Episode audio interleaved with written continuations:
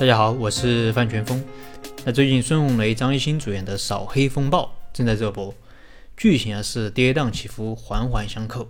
那其中也涉及到很多公司法和股权的问题。那么今天我就和大家来盘一盘。今天的内容啊分为三个部分：一是马帅去世后，新帅的老大到底是谁？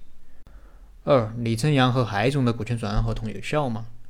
三，李丽娟有权将颐和新村的项目转让吗？首先，马帅去世后，新帅老大到底是谁？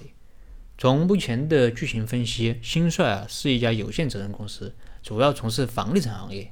公司的股权结构应该是马帅持股百分之三十，文良和李晨阳各百分之十，海总、秦老、周总共计百分之五十。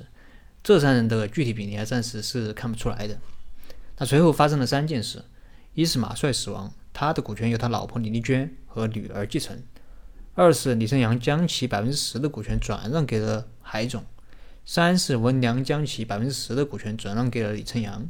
那这三件事情发生后，公司的股权结构也发生了一定的变化，特别是在海总取得了李成阳的百分之十的股权后，他的持股比例应该是超过了百分之三十，那么就成为了新帅的大股东。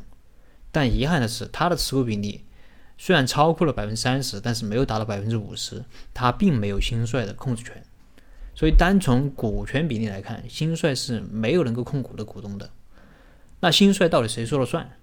从目前的剧情来看啊，海总和李丽娟加起来持股比例应该在百分之五十以上，他们俩是认可李晨阳继续操盘新帅的。那其他股东也没有意见，所以公司的事情暂时由李晨阳负责。但是因为李晨阳在股东会并没有控制权，所以他的地位并不稳固。如果他干得不好，是有可能被换掉的。就像当年万科的王石一样，虽然王石是公司的董事长，但是王石并没有股东会的控制权，所以后来黯然离场。那其次，李晨阳和海总的股权转让合同有效吗？这个问题其实非常简单。根据民法典第一百五十条的规定，被胁迫签订的合同是可撤销的。那剧中海总以胁迫手段让李成阳在违背真实的意真实意识的情况下签订了股权转让合同，那李成阳是可以要求撤销转让合同的。那么撤销后，海总应将这个股权返还给李成阳。但是如果李成阳不去撤销，那么这个合同就有效。